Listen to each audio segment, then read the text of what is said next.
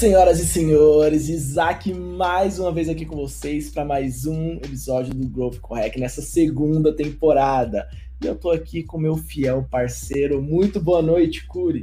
Muito boa noite, bom dia, boa tarde, queridos ouvintes. Já vou começar fazendo um merchan. Hoje a gente lançou a nossa comunidade Growth com Hack no Slack. Então tem um monte de canais legais, tem canal de oportunidade, tem canal de notícias, tem canal de hacks, tem conexão com a gente, tem a nossa bot lá, que é a Gabi, maravilhosa, vocês podem interagir com ela. Uma hora ela fica brava, viu? Tem hora que ela fica brava. Ela fica, ela fica. Então, assim, sejam muito bem-vindos à nossa comunidade Growth com Hack.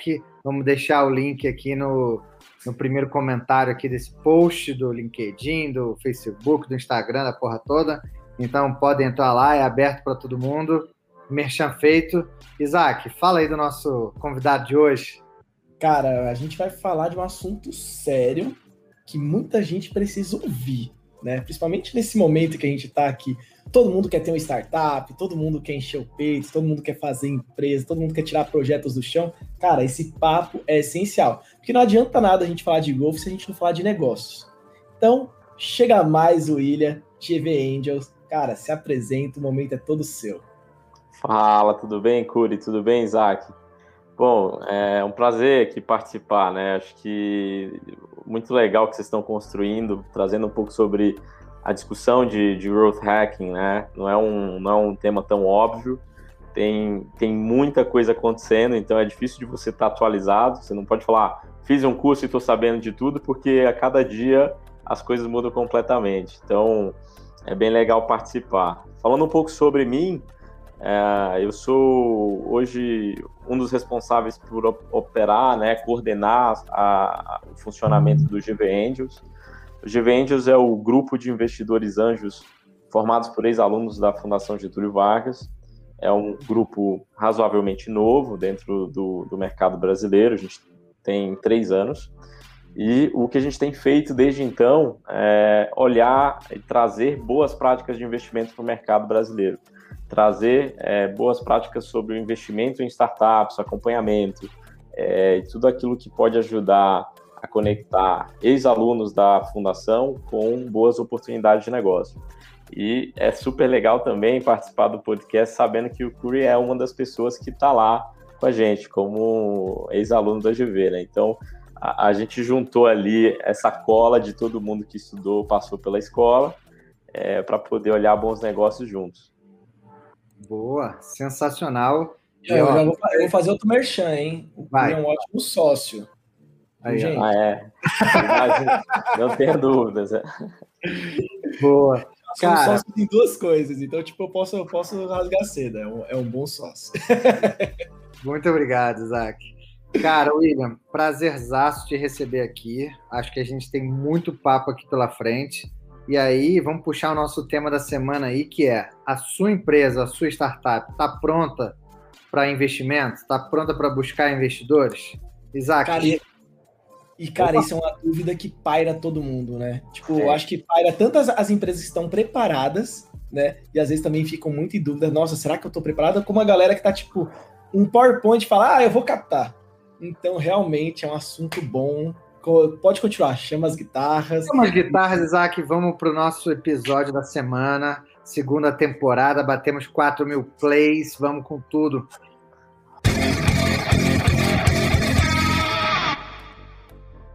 Vou te convidar aí a se aprofundar um pouquinho mais no William. Então, cara, resume rapidinho para a gente só o histórico profissional rapidinho, coisa de dois minutos ali. Só fala por onde você passou, só pra gente começar esse bate-papo e você se soltando. Legal, então. Eu vi, como que eu vim parar nesse negócio, é, acho que é até curioso, eu não me imaginava trabalhando com Venture Capital, mas no fim do dia eu nasci, fui criado no interior, não sou de São Paulo, é, minha família fica no Maranhão, e eu saí de lá para estudar na Fundação Getúlio Vargas, né? então esse era o objetivo, vou para lá para poder aprender um pouco sobre negócio, e foi lá que eu comecei a conhecer um pouco sobre inovação, tecnologia, e comecei a gostar do, do, da cena de tecnologia. No meio desse caminho, eu acabei montando uma startup. É, como, como vocês podem ver, né, a gente não está falando dela porque o negócio não foi para frente. É, mas o, o, grande aprendizado nesse negócio foi que é, um dos principais mentores que eu tive naquele momento, chama Rafael Belmonte, um dos fundadores do NetShowMe, foi um cara que me deu muito guidance de como construir um negócio, de como escalar um time é, e de como captar recursos. Né? Então, quando a gente tomou a decisão ali no final da faculdade de fechar o negócio por um conflito de, de time, os fundadores ali não, não tinham um alinhamento do que seria construído. Ele me chamou, né? Nesse momento eu estava tava na Suécia, em Estocolmo, fechando uma parte do meu curso. Falou, cara, é, a gente está construindo um negócio novo, é um grupo de, de anjos aqui da GV, a gente precisa trazer é, uma pessoa para poder acessar o mercado, conversar com empreendedores e me vender um pouco do sonho. Eu falei, cara, isso é uma, isso é uma coisa legal, isso é um negócio que pode ficar muito grande. Então, foi mais ou menos assim que eu comecei a olhar para o outro lado da mesa, né? Não, não foi a, a, a história clássica do, do, investidor, do empreendedor second timer que atingiu uma baita liquidez e começou a investir. Então, nessa história que a gente começou a construir o GVentus com, com o propósito de transformar isso em uma referência para empreendedores buscando o primeiro, primeiro segundo cheque de investimentos para empresas de tecnologia. E aí, é, meu, meu background veio todo em torno disso, né? Nem, nem dá para falar um pouco sobre se, se, se, eu gostaria de estar em outra coisa, porque o que eu comecei a fazer desde então é, é sempre estar próximo da cena de tecnologias e olhando para o mercado de venture no Brasil.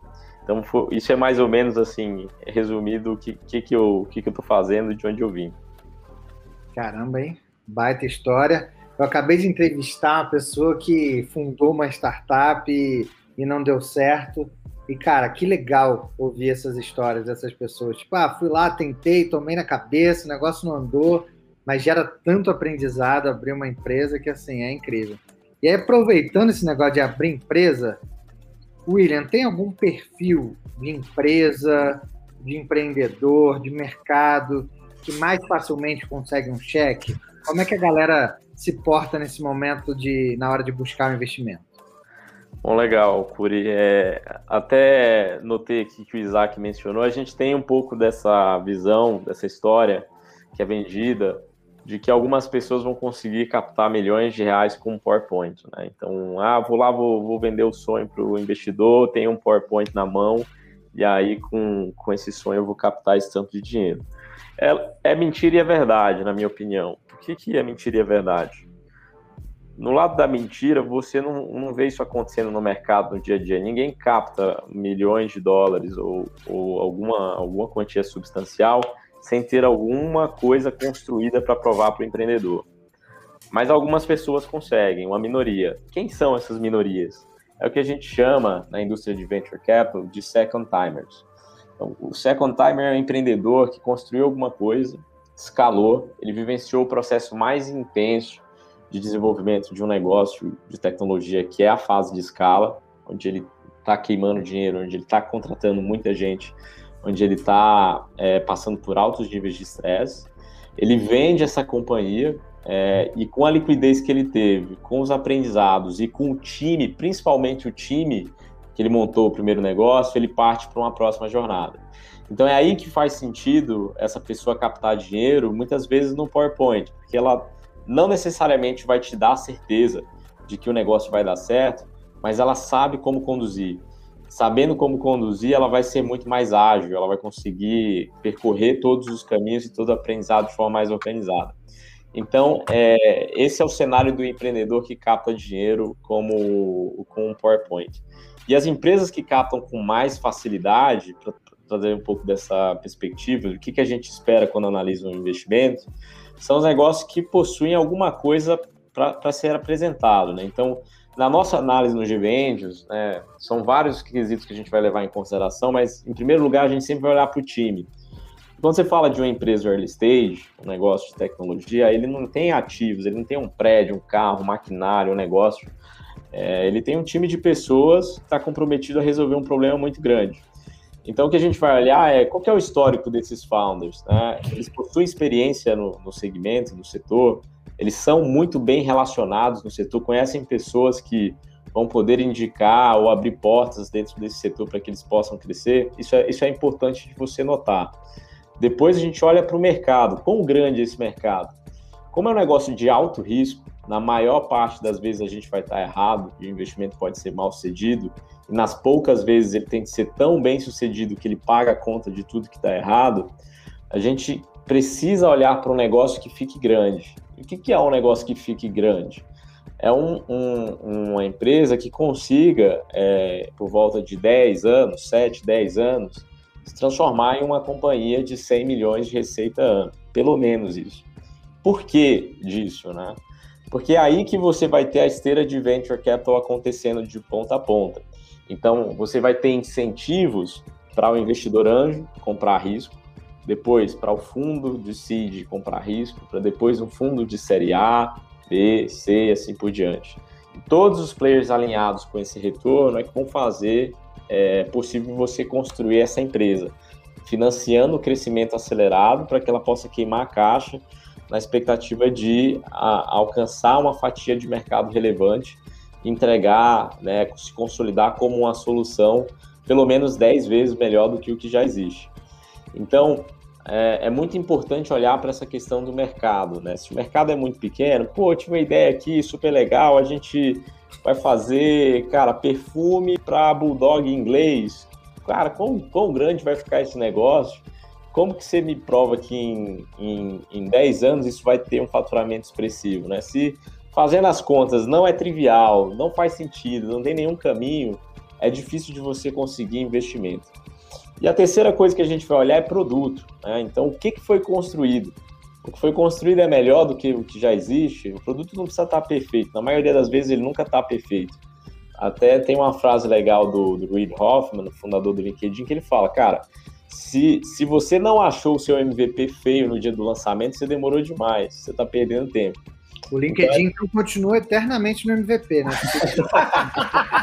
o, Curi, tem um ódio tá mortal do LinkedIn. Tá eu, tenho uma, eu tenho uma relação de amor e ódio grande com o LinkedIn. Assim, eu sou muito usuário da plataforma, mas, cara, é muito ruim as habilidades ali. Eles tentam melhorar e sei o que, que acontece. É, e agora, e agora depois que a Microsoft comprou, então pronto, aí fechou o pacote. Né? Fechou né? o caixão.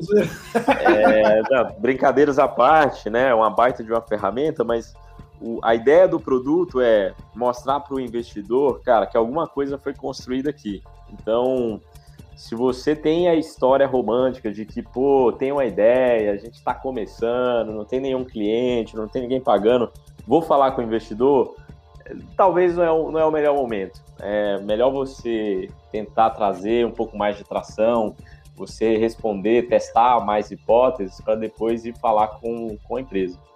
Do nosso lado, especificamente, né, o que, que é o nosso sweet spot, momento ideal que a gente gostaria de falar com uma empresa?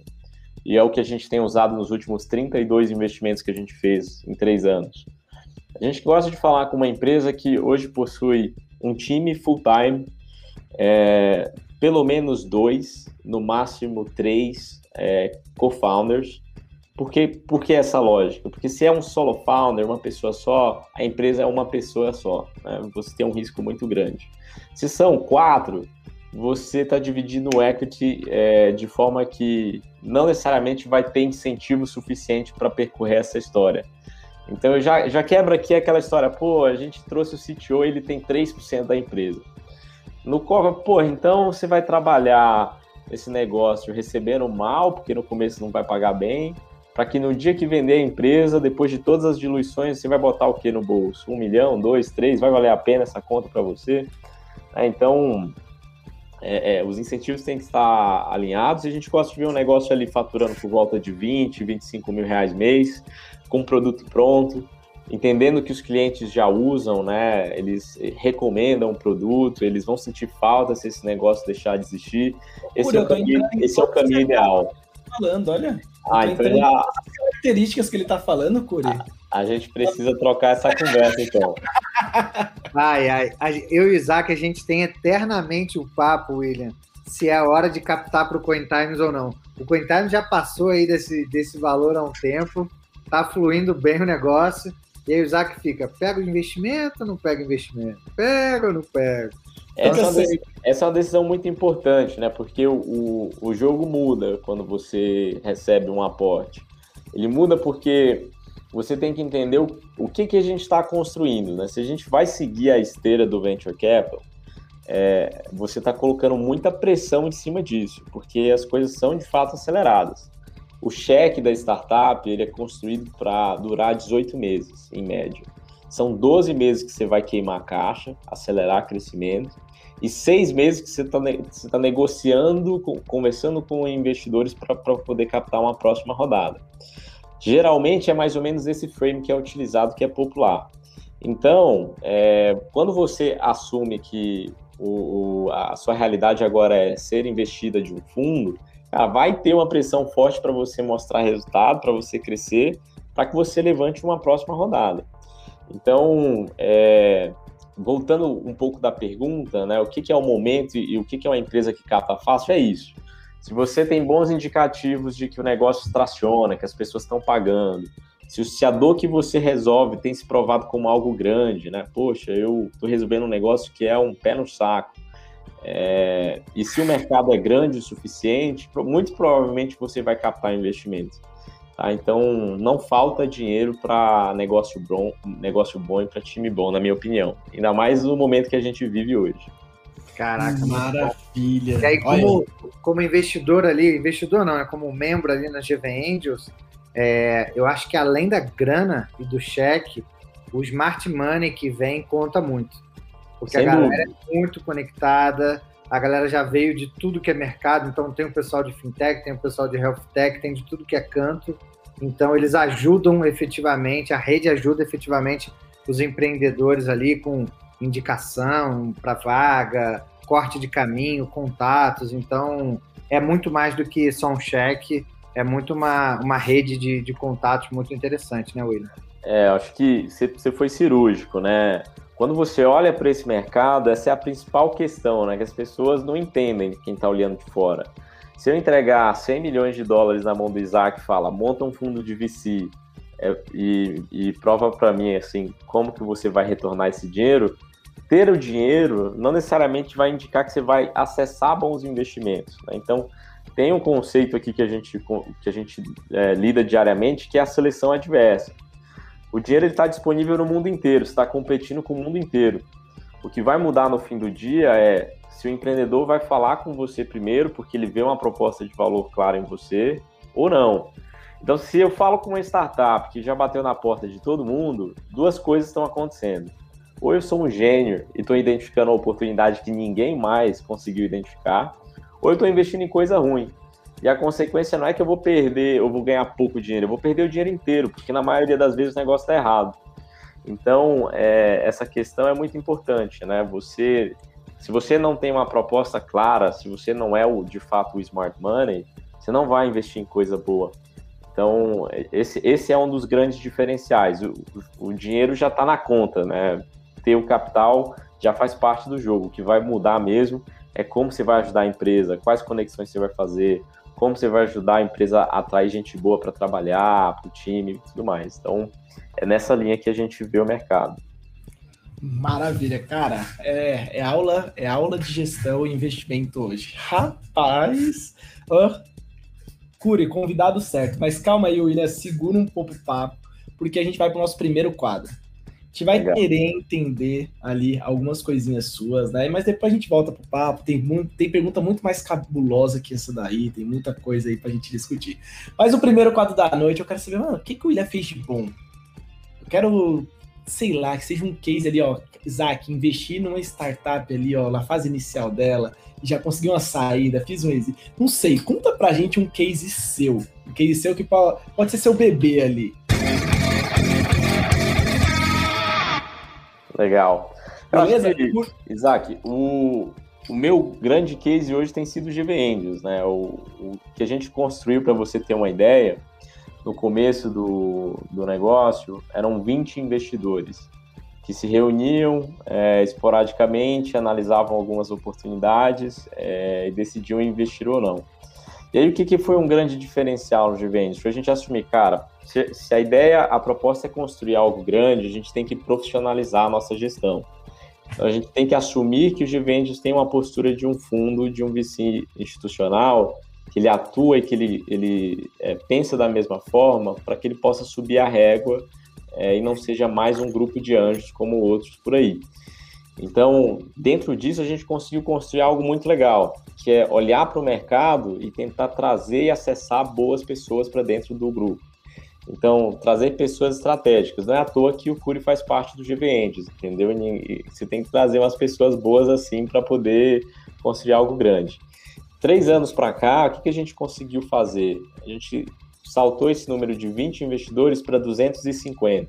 Rapaz. A gente saltou de três startups para 32 investimentos. A gente conseguiu investir é, em rodadas com acompanhando, né, seguindo, co-investindo, boa parte das vezes liderando, mas algumas vezes seguindo, com os principais fundos de VC do país.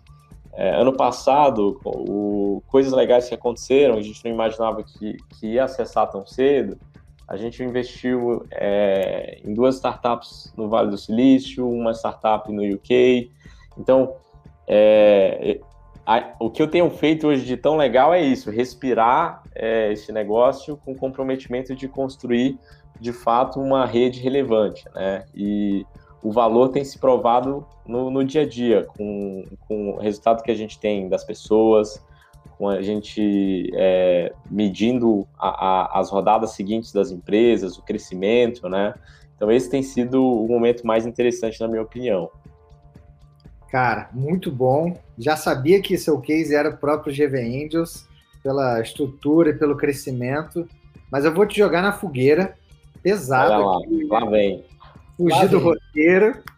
E eu queria saber quem que é o case de uma investida sua que você tem aquele carinho grande da GV Angels.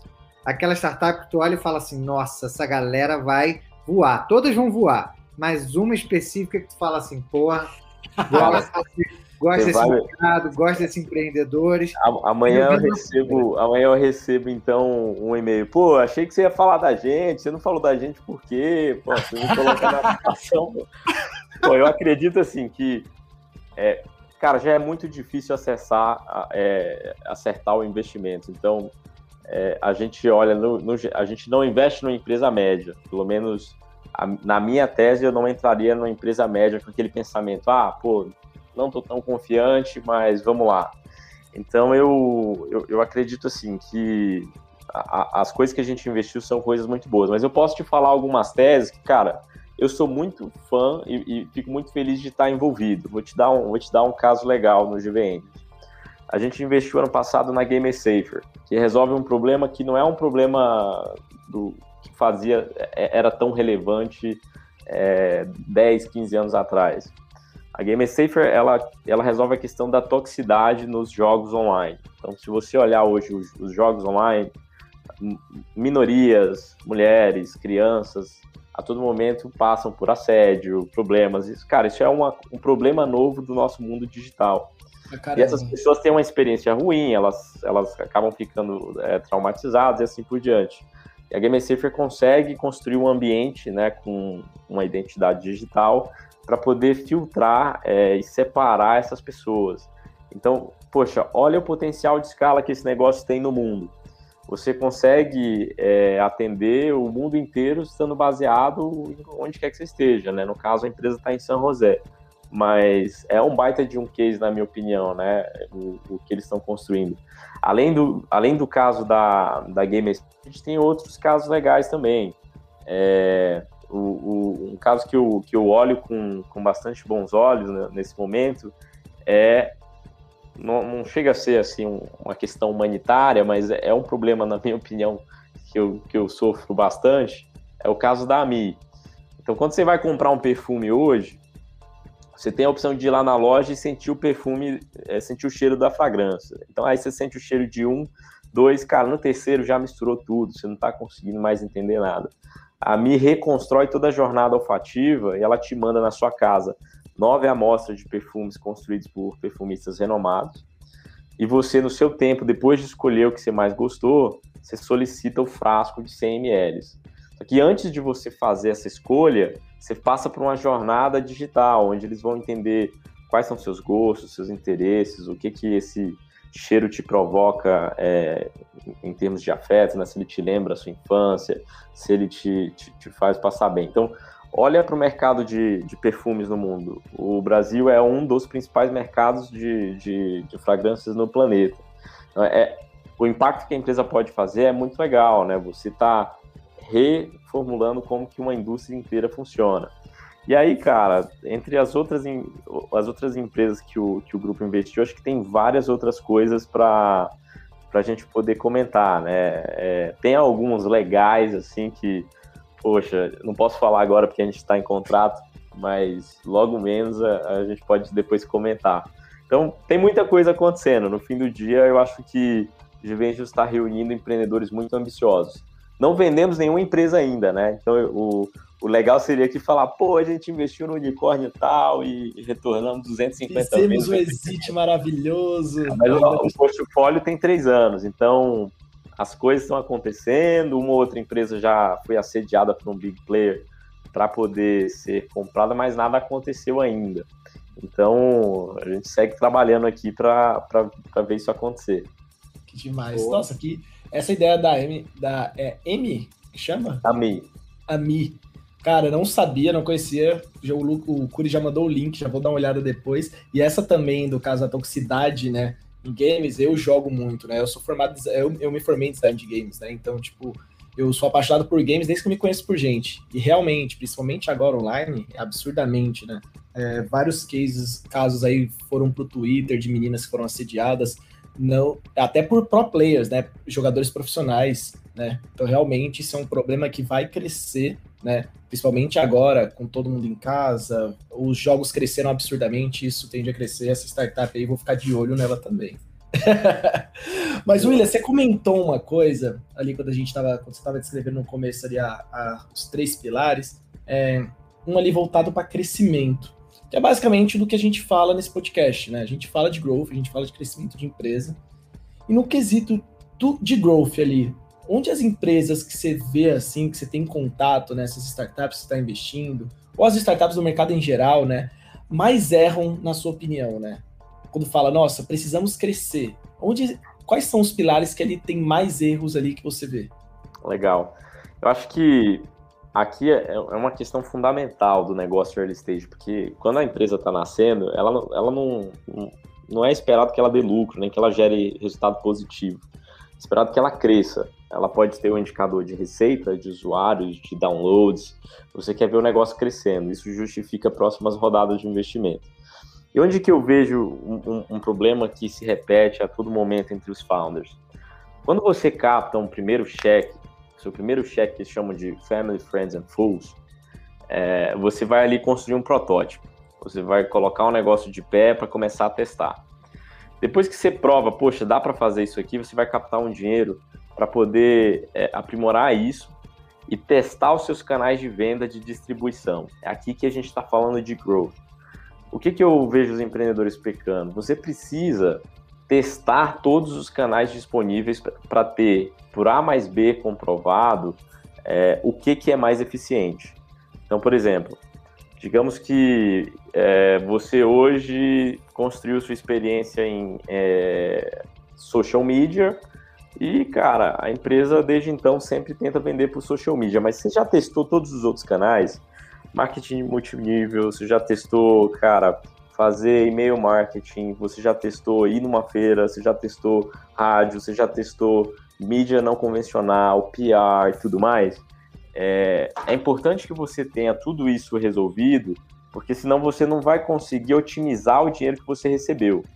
É muito importante que ao final dessa rodada, para você chegar num Série A, você consiga provar para um fundo, cara, é, eu sei quais são os meus custos de adquirir um cliente, eu sei quanto tempo esse cliente fica me comprando, qual que é meu lifetime value, eu sei qual que é a recorrência, o perfil desse cara, é, e, agora eu preciso desse seu dinheiro para poder construir uma empresa em torno desse produto. Então é aqui que a, que a conversa muda de, de patamar. Se o empreendedor ele se prende em um canal ou ele não testa esses outros canais, ele está perdendo a oportunidade de ver o negócio crescer mais rápido. Então, passar por esse processo de aprendizagem é muito importante. E aí, o que, que acontece em alguns momentos? A empresa quebra, a empresa não consegue captar, o empreendedor fica com medo de pivotar, que é testar outro modelo de negócio, outra estratégia, e o negócio acaba morrendo na praia, porque ninguém quer investir numa empresa que captou dinheiro e não saiu do lugar. Então, eu acho que esse é um ponto importante. Cara, excelente ponto. E essa de testes de canais, assim, eu agora trabalhando em consultoria, a galera que me chama ali no LinkedIn para pedir um, um advisory, uma mentoria, alguma coisa assim. O pessoal tá preso no Google e no Facebook, que pelo amor de Deus, minha gente, não é possível. Fala aí, Curi, quando eu puxei 15 canais diferentes para te mostrar que eu queria testar. Exatamente. Sai da casinha, galera. Porra, pelo amor de Deus. Porque Ó, Assim, cara, eu tinha, eu tinha, até pego aqui para mostrar, né, cara? É a Bíblia, né? Você recomendo muito o livro do Gabriel Weinberg, do Traction. Que você tem que ser criativo para testar tudo. E no modelo ideal, o que você tem que fazer é construir o seu próprio hack, que é o tema aqui da, da, do, desse podcast, né?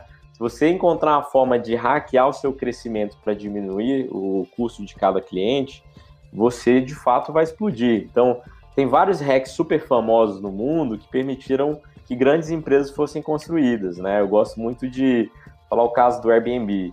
Pô, quando os caras começaram, não tinha apartamento legal, então eles fizeram um crawler para pegar tudo que tinha no Craigslist e jogar dentro do Airbnb. Do nada você tinha uma, uma centena de milhares de, de anúncios lá para que as pessoas pudessem observar. Outro hack legal foi o do Hotmail, né? Que ele colocou na assinatura você quer um e-mail, clique aqui, o feito com amor. Cara, você tá, você tá estimulando ali o, a exponencialidade. Então, é importante que o empreendedor, quando ele está construindo o, o seu negócio, que ele tenha essa sensibilidade fina de testar o máximo possível, né? O que, que a gente pode fazer aqui que vai, é, vai acelerar o nosso crescimento? O próprio caso do Clubhouse, que hoje explodiu, né? Poxa, o, a ideia de exclusividade, escassez. de você ter que convidar duas pessoas, de escassez, é, é, meio que batido em rede social, mas funciona. Tipo, se todos os meus amigos estão lá, eu vou querer estar, né? Então, você cria um efeito de rede muito forte. E aí, depois que o efeito está criado, cara, é, a tendência é, é, é só crescer, né? Cara, muito bom.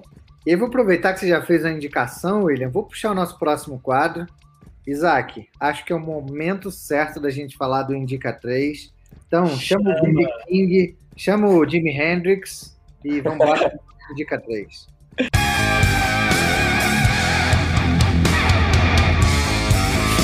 É o Indica 3, William. Agora você já indicou um, não sei se você queria indicar ele, né? Mas estava aí no seu colo quase, né? O livro, então eu acho que realmente é sua Bíblia. Mas aqui é um momento para você indicar três coisas diferentes. Para quem está chegando agora nesse episódio, a gente antes indicava cada uma coisa na primeira temporada, mas agora a gente vai deixar a bola só na mão do convidado. O podcast é dele, então ele que trata de indicar tudo. então, William, Cara. é um momento todo seu. Indica o que você achar necessário para a galera. Bom, valeu. Acho que seguindo a temática do que a gente estava discutindo, é, não poderia deixar de indicar o, o, livro que eu mencionei, o. Né? Acho que lá você vai poder ter uma ideia de como construir uma estratégia, de como que você vai testar todos os canais, como você vai fazer o uso dos recursos da empresa de forma mais eficiente. É, também acho que vale indicar um podcast de uma turma muito boa, chama Meu Primeiro Cheque onde eles, a cada episódio, trazem um empreendedor, uma empreendedora para falar, cara, como foi o processo de captar o primeiro cheque, quais foram os erros, quais foram os aprendizados, né? Então, o pessoal do GV Angels lá tá mandando muito bem e o host é um cara muito gente fina. É, é, então, eu recomendo bastante. Cara, o cara é bom. O cara é bom. e, cara, acho que tem um aplicativo que, se não existisse hoje, eu não conseguiria trabalhar. Não teria. Eu acho que não alcançaria 10% da minha produtividade, que se chama Calendly, né? Então, quem nunca passou pelaquela situação, cara, vamos marcar um call? Vamos. Você pode amanhã duas horas? Puta, amanhã eu não posso. Eu posso três e meia. Aí você, pô, mas três e meia eu não posso. E aí, nesse, nessa troca, você perdeu um dia, dois dias para poder marcar um call. Cara, o Calendly, eu mando um link, tá lá minha agenda bonitinho, todos os slots disponíveis, você marca, já tá integrado com o Zoom, então eu não conseguiria, para quem conversa com muita empresa todo dia, conversa com com muita gente, não, não tem como viver sem, né? Então, é, essas seriam minhas três indicações. Boas indicações. O Calendly eu uso bastante, porque realmente quando você trabalha ali na cara de todo mundo, comercial, é reunião toda hora, depois vira uma confusão isso aí. E o Calendly, ó, tipo, ó, mão na roda para esse tipo de coisa. Belas já botei, Boa. Já botei o livro aqui na minha lista. E galera, a gente é um podcast aberto a outros podcasters. Então, vai lá, vai lá ouvir o meu primeiro cheque do, do William, do pessoal do GV Angels, principalmente quem chegou desavisado só para esse episódio, quer saber como é que funciona esse processo todo. Tá aqui o Super Merchan aí para ouvir lá o meu primeiro cheque, vale a pena. Eu vou escutar o. Eu, quando eu for lavar louça, eu já vou escutar ele hoje. o dia que a gente tá gravando aqui, eu já vou escutar ele. É, cara, incrível. Eu acho que todo mundo escuta podcast lavando a louça. Eu, eu vira e mexe, tô lá escutando podcast também. É um ótimo momento, lavando a louça, passando um pano na casa. Vixe, é o melhor é o momento. Top 1. Lavando a louça é o top 1 dos nossos ouvintes, William. o pessoal tá lavando a louça dessa. Boa, vamos voltar aqui pro nosso papo. William, Cara, é, você contou um monte de cases aí, super legais e tal, mas às vezes tem aquela que tu olha e fala assim, putz, queria que tivesse passado. Perdeu na due diligence por algum motivo, não precisa dar nome, mas assim, cara, teve alguma empresa que você ficou chateado que não passou e por que que não passou? Como é que você vê isso? Porque às vezes você se apega, né? Pô, os empreendedores são legais, o, o produto é muito legal, mas cai por um motivo X ou Y. Já passou alguma situação dessa? Cara, é, é bem corriqueiro isso, né? Vira e mexe a gente acaba encontrando na due diligence um problema. Quando a gente acredita no time ou no mercado, assim, a gente ajuda a resolver. A maioria das vezes a gente ajuda a resolver, mas é, em, em, algum momento pode se tornar um deal breaker, né? Tipo, aquilo lá a gente não vai topar. É, ano passado a gente, poxa, é, passou por essa situação, acho que pelo menos umas cinco vezes, de gostar bastante do negócio, você está empolgado, você está entusiasmado, você está ali trabalhando é, e, e, acaba que não dá certo. Assim, não, não, acho que é legal falar o nome da empresa, porque pô, a gente olha muita informação para falar em público, mas para explorar o problema do que aconteceu, né? É, acho que é, quando você está em due diligence com a empresa, você precisa ser muito transparente, empreendedor com investidor. Nunca deixe uma informação relevante por último, porque a gente vai descobrir, a gente, o mercado de venture capital é muito pequeno. Cabe todos os tomadores de decisão do Brasil numa sala. Se botar todo mundo em pé, cabe tranquilamente. Todo mundo vai aos mesmos eventos, as pessoas leem as mesmas coisas. Então, vira e mexe quando você está conversando com a empresa, você vai ter referências, né? Então, poxa, já aconteceu de descobrir um sócio oculto que não estava na conversa, mas apareceu agora de uma forma estranha. É, ano passado, poxa, a gente tinha um caso do cara, um negócio super promissor, mas ele não queria entrar no negócio part-time porque estava bem na empresa que ele trabalha e o negócio virou um unicórnio e tudo mais legal, mas pô, se, se, se o empreendedor não é full time, eu não vou ser um investidor part-time também, entendeu? Você tem que estar tá all-in no negócio. É, a gente já teve casos onde a empresa tinha problemas tributários, mas vou te falar o que, que para mim é mais corriqueiro, tá? Isso acontece com muita frequência. O cap table da empresa tá ruim. Então você, pô, gosta do negócio, o negócio cresce, o time é bom e tudo mais, e você vai ver o cap table tá lá. Pô, tem um anjo que já tem 30% da empresa, ou tem não sei quem que não trabalha na empresa, já brigou com todos os sócios, a relação é horrível, o cara é 10% da empresa dele. Então, cara, cap table eu acho que é a principal questão do, assim, no, no, no meu dia a dia que acaba inviabilizando o investimento, assim, de dar um, um não para o cara com o coração assim partido. Na maioria das vezes a gente tenta ajustar, a gente traz, explica as regras do jogo, cara. Ou você derruba seus investidores pela metade um terço, você não vai captar, porque vai ser difícil, não vai ter mais atratividade dos próximos investidores, a gente tenta ajudar nisso. Mas dependendo de quem foi o primeiro investidor, de como que o negócio nasce, os caras não entendem, entendeu? Falar, ah, para o cara entrar eu tenho que derrubar o meu, o, o, meu, minha participação pela metade, essa conta não faz sentido, então é, eu, eu acho que um, um ponto legal de deixar aqui para quem está empreendendo é tome muito cuidado com o seu cap table, né? Cuidado com diluições muito grandes, aquela história lá, do tubarão, né, que vai chegar e vai comprar 50% da empresa por pouco dinheiro. É, não, não caia nesse conto, isso é muito perigoso. O conto do tubarão foi uma ótima referência, hein, Will? É, o, eu acho que você tem que tomar cuidado. É, cuidado com quem entra mordendo pesado, hein, gente?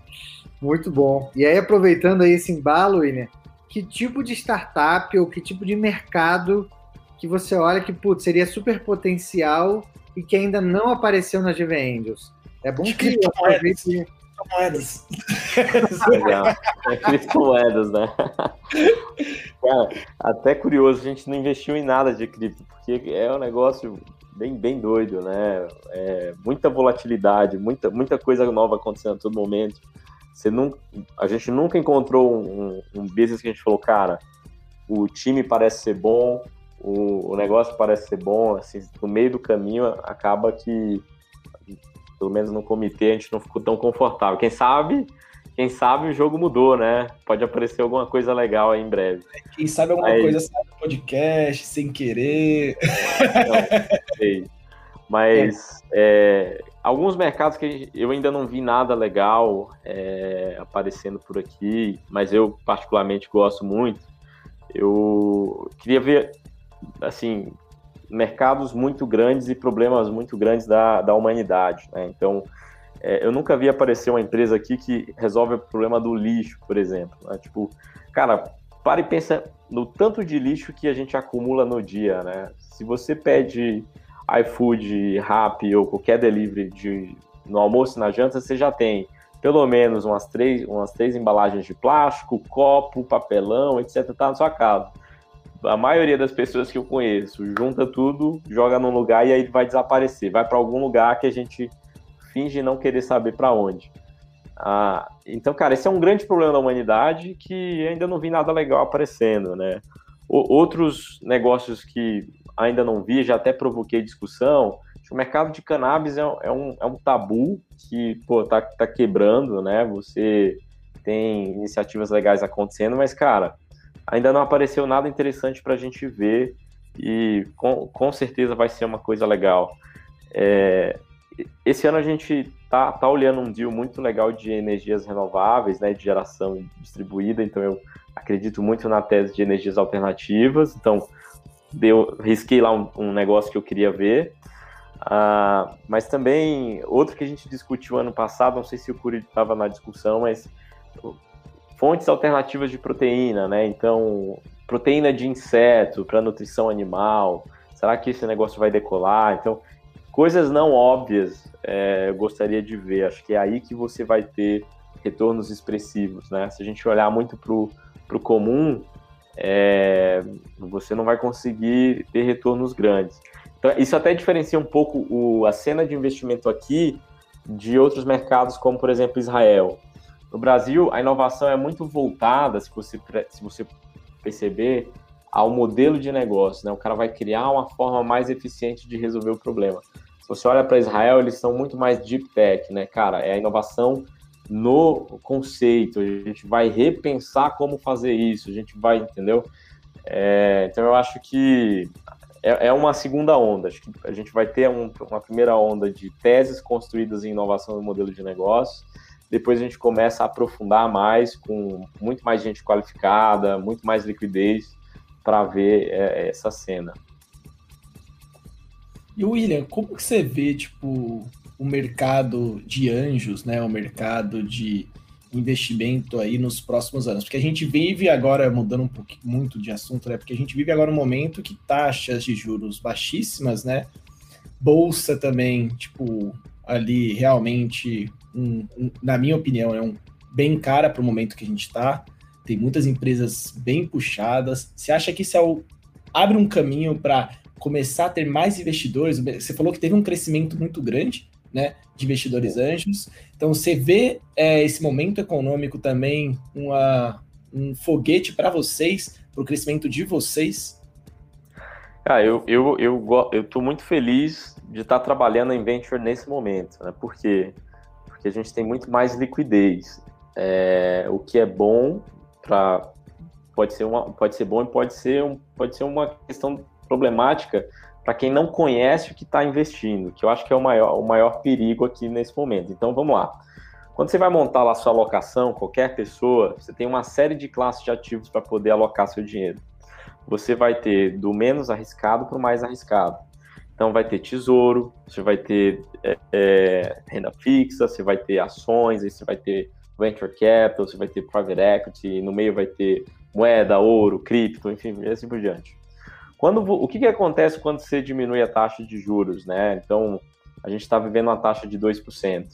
Se antes eu tinha 10% garantido na renda fixa, para eu ter interesse em investir, por exemplo, na bolsa, eu preciso de pelo menos mais do que 10% para justificar o risco.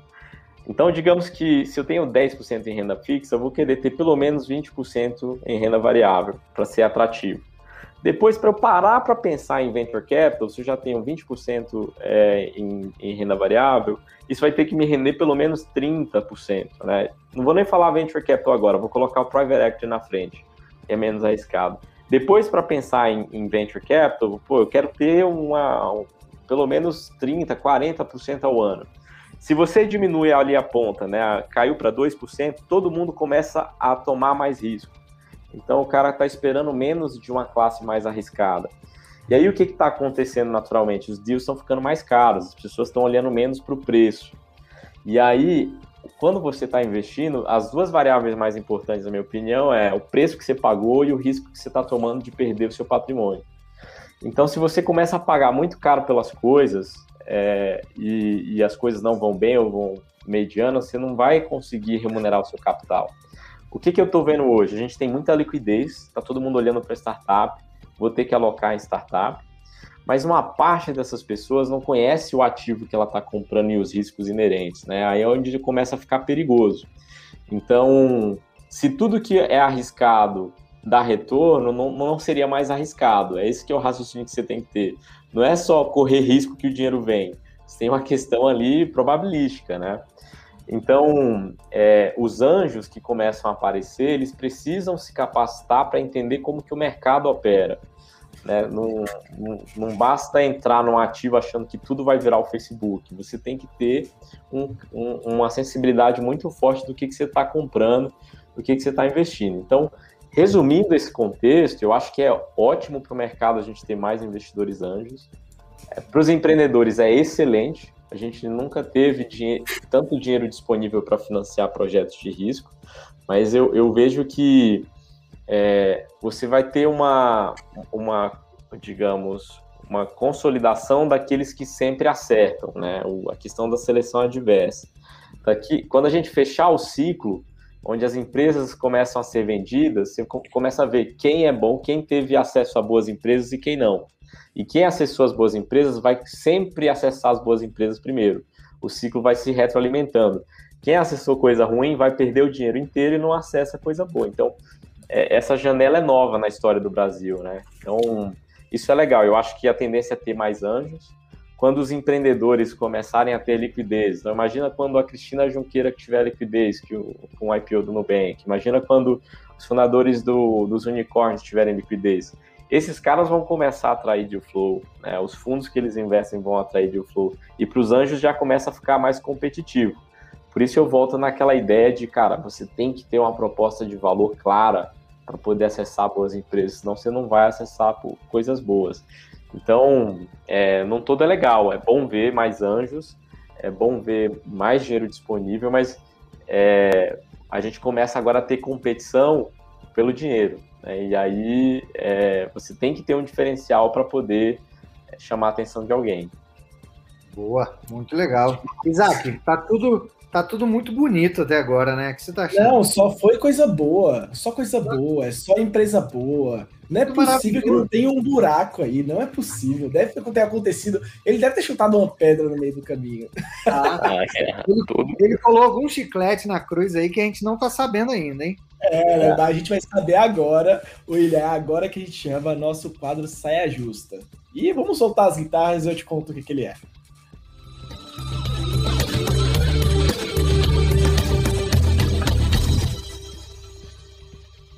William, o momento saia justa é o momento que a gente quer saber ali o que, que aconteceu de de merda, sabe? De coisa ruim. O que, que você pisou ali? O que você falou, mano, vacilei. E a gente quer saber a história cabeluda mesmo. É, não é coisa é. bonitinha, não. Esse é o nosso quadro favorito aqui dos nossos ouvintes. A galera adora saber a casca de banana dos outros, mas acaba que é um lado muito bom porque às vezes a galera conseguiu reverter a merda que pisou. Às vezes não, mas o que vale é a diversão das histórias, tem das mais variadas. Então, William, fica à vontade se quiser contar alguma das GV alguma de experiências passadas. Se não quiser dar o um nome da empresa, mas a gente quer saber alguma saia justa aí que você já passou. Cara, é... eu acho que pô, a gente construindo coisas, você tá, cara, você tá, todo mundo tá, tá exposto a, a situações complicadas a todo momento, né? É, sei lá, o, o que, que daria para falar, né, de, de, de, momento complicado, mas talvez um, um momento, assim, não, não vai sair nada cabelo, é aquela típica pergunta de entrevista, né, uma situação ruim, etc. Ah, eu sou perfeccionista, esse é meu problema, né, então... Não, mas, acho que algo nessa... Não, assim, dando um exemplo, mas nessa linha, acho que quando a gente...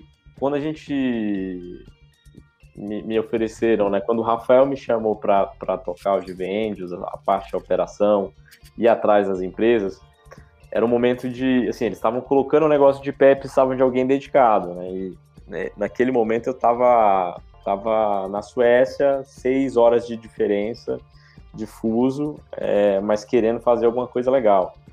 Então, assim, o, o, que eles queriam era uma pessoa comprometida e, e, e pilhada em fazer aquilo acontecer. Eu, eu, eu, lembro que eu tive essa reflexão depois, né? Quando eu dei aquele sim, eu falei, cara, vai dar para tocar remoto por enquanto, até voltar pro Brasil.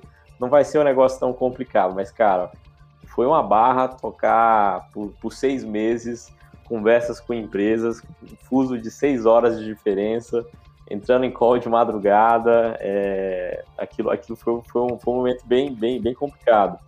Acho que é, a forma como eu tive que reverter, né, de falar, cara, vamos fazer, vai, vai dar para fazer, foi, cara, sacrificando o maravilhoso verão europeu ali para estar, tá, cara, trabalhando dentro de casa naquele momento. Mas é, foi uma forma de reverter o, a, não dava para dar atrás na palavra, né, de, de assumir o compromisso de fazer. Acho que é, é o mais próximo de uma saia justa que eu gostaria de falar assim publicamente. Não, não teria outra história para compartilhar tão cedo. Não, tranquilo. Imagino 8 horas da noite no Brasil, tipo aqui agora que a gente está gravando, você lá 2 horas da manhã fazendo call. Beleza, tranquilo, easy. Easy, sexta-feira. Sexta-feira. Sextou. Ai, Legal. Muito Imagina bom. a dor de cabeça. William, Vamos, antes da gente encerrar nosso papo aqui, agradecimentos finais, a gente tem uma novidade nessa segunda temporada, que a gente traz um, uma polêmica sempre no final. A gente traz um momento aqui que a gente bota nosso nosso convidado aqui na, paredão de fuzilamento, quase isso. E aí trouxemos uma pergunta cabeluda para você. Isaac, lança para o William aí qual que foi a polêmica que a gente trouxe. É, a gente gosta de trazer polêmica final de episódio, ah, só para realmente terminar aqui com chave de ouro. E dessa vez foi uma coisa que tipo nem é tão polêmica assim, vai, não é tão assim. Mas o que a gente quer saber, William, se na sua opinião, né, por que tanta empresa quebra em pouco tempo no Brasil? Você está próximo de startup, você quebrou, no caso que você falou que tinha uma startup e também quebrou, então você também está tá dos dois lados, vendo hoje quem está quebrando e já passou por isso. Então acho que você tem tipo, uma tranquilidade para falar isso. Mas aí é o quê? Incompetência das pessoas? É imposto? É falta de planejamento? É tudo misturado? O que, que acontece aí para tanta empresa quebrar? Bom, quando, essa é uma, uma boa, tá? É, é, a gente, o meu negócio, cara, começar pelo nome, chamava Histon. Escrevia H-I-S-S-T-O-N. É, cara, o pior nome possível. Assiste, ó, ó, William, assiste outro episódio que vai sair. Eu lembro que, cara, depois, depois que a gente. Depois que a gente. Cara, depois que a gente falou, que, que que era isso, cara? Que ideia idiota, que nome horrível. Mas enfim, é, essa e uma série de outras coisas que a gente fez no, no negócio, né? Mas foi um puta de um aprendizado. Valeu a pena, não arrependo. Mas o, o que, que eu vejo como principais motivos para as empresas quebrarem? É, olhando para startups principalmente, a, a, razão principal, número um, você construiu algo que ninguém quer comprar. Não existe necessidade de mercado para o que você está construindo. Cara, eu tenho certeza, todo mundo já escutou essa história de um conhecido ou de um amigo que teve uma puta de uma ideia. Ele não quis contar essa ideia para ninguém roubar essa ideia, porque a ideia vai revolucionar o mundo. Para poder conversar com o investidor, ele vai querer assinar um NDA, que é um, um tratado de confidencialidade. É, e aí esse cara, pô, vai lá, pega o dinheiro que ele tem, toda a liquidez dele, contrata uma software house, gasta uma baita fortuna construindo um aplicativo exatamente como ele sonhou, com o botão da cor que ele quis. E, e depois ele descobre que não existe uma necessidade para aquilo que ele fez. Não teve, não teve teste em nenhum momento, não teve um feedback, não teve nada. Ele guardou aquela ideia para ele, né? E, cara, eu escuto isso com uma frequência muito grande principalmente de executivos que estão saindo do mercado. Então você sempre tem um cara muito sênior que fala, cara, tive uma ideia, agora acho que isso aqui vai revolucionar o mercado. E aí, antes da pessoa escutar um feedback, ela fica ali com aquele medo de receber um comentário negativo, de querer se provar, ela já, pô, já meteu os pés pelas mãos. Né? Acho que esse é o motivo número um. Depois, acho que em segundo lugar, é, é o time que você está montando, cara. É muito, muito, muito comum você vê um time sendo desmanchado porque as pessoas, o negócio começou entre amigos, acabaram virando inimigos agora. O negócio começou a ser um planejamento. É, você foi empurrando para a barreira, cara, vamos, vamos deixar para resolver depois quanto que cada um vai ter da empresa e tudo mais. Até aí, é, no começo tudo é lindo, né? Depois que você coloca dinheiro na mesa, as coisas começam a mudar. Então eu, eu vejo a sociedade, o time que está montando também muito importante. Você conhecer as pessoas, trabalhar com elas antes de, de, de, de fato, assumir o compromisso. É, são essas, na minha opinião, as duas principais questões. É, e aí, cara, aí o resto são várias peculiaridades, né? Tipo, talvez o timing estava ruim para a janela de mercado, talvez se, se tinha um concorrente muito mais capitalizado, que tinha uma solução, podia queimar mais caixa, é, situações como essas, tá? Que, que eu vejo de forma mais corriqueira. Mas o, o principal eu acho que é isso, é construir algo que ninguém quer comprar. Caramba, muito bom. William. É sempre aquele negócio, né, Curi? Escuta seu usuário. Putz, fácil. É Dá aquela fácil. pesquisada antes, né? MVP, você sem um, Product Market Fit. Vamos aproveitar aqui, verborragizar aqui os nossos bingos do, do Growth com Hack. Sem Product Market Fit você não vai a lugar nenhum. Lugar nenhum. Tem que saber o que, que a galera precisa antes de você ter uma ideia brilhante, saiu cheio de dinheiro, teve a rescisão gorda aí, saiu cheio de dinheiro, investe no aplicativo de entrega de comida. Aí ferrou, né? Não vai dar. Mas vamos lá. William, cara, foi um prazerzaço te receber. Foi uma baita aula aqui sobre investimento, sobre venture capital, sobre startup, sobre growth. Eu sabia que esse papo ia ser incrível. Espero que a gente possa levar futuros investidores depois desse episódio ao ar para GV Angels. A galera vai conectar com você. Então, assim, só tenho a agradecer essa uma horinha aqui que a gente esteve juntos. Foi excelente. Tenho certeza que nossos ouvintes vão gostar também. William, Pô, foi um prazer prazer enorme estar aqui. Acho que é super legal ajudar a construir isso e, na verdade, foi um aprendizado, né? Pô, vocês estão deixando o, aquilo lá é, é para indicar para qualquer founder, né? Aprender a, de fato, escalar o negócio. Exatamente, William, foi uma aula. Obrigado de verdade, do fundo do meu coração, realmente. Esse tipo de coisa as pessoas precisam ouvir mais. Esse papo aí, eu acho que, eu, como eu falei, né? Vou escutar seu podcast hoje. É, eu acho que as pessoas precisam estar com mais contato, né, com esse outro lado da mesa, para entender mais o outro lado, realmente entender como funciona. Não é simplesmente dinheiro caiu na mão e você joga para cima, né? Então, realmente ter esse tipo de papo, essa entrada de maneira mais clara, nossa, ajuda qualquer empreendedor. E a gente fala com, com bastante empreendedor, né? Tipo, não é só com a galera de marketing. Quando a gente fala de growth, a gente fala de todas as etapas de um negócio. É muito bom ter pessoas como você aqui a, falando ali o português claro aí, deixando todo mundo na mesma linha. Legal. Então, pessoal, prazerzão participar e se tiver aqui na plateia alguém precisando é, bater um papo sobre investimento anjo, buscando uma próxima rodada de investimento, o mais importante do que isso, né? Acho que é, eu prefiro falar com um empreendedor que quer discutir como resolver um problema para talvez em um momento a gente investir do, do que o cara que já vem é, pronto lá com a, com a estratégia pronta, mas a gente está lá de portas abertas para falar, para conhecer, né, para poder ver gente boa construindo coisa legal. Então, estamos à disposição. Obrigado aí, Curi, pelo, pelo convite, Isaac. Vamos nessa. Vamos nessa, tamo junto. Obrigado, galera. Até Valeu, o Valeu, gente. episódio. Beijo no coração. Fui. Fui.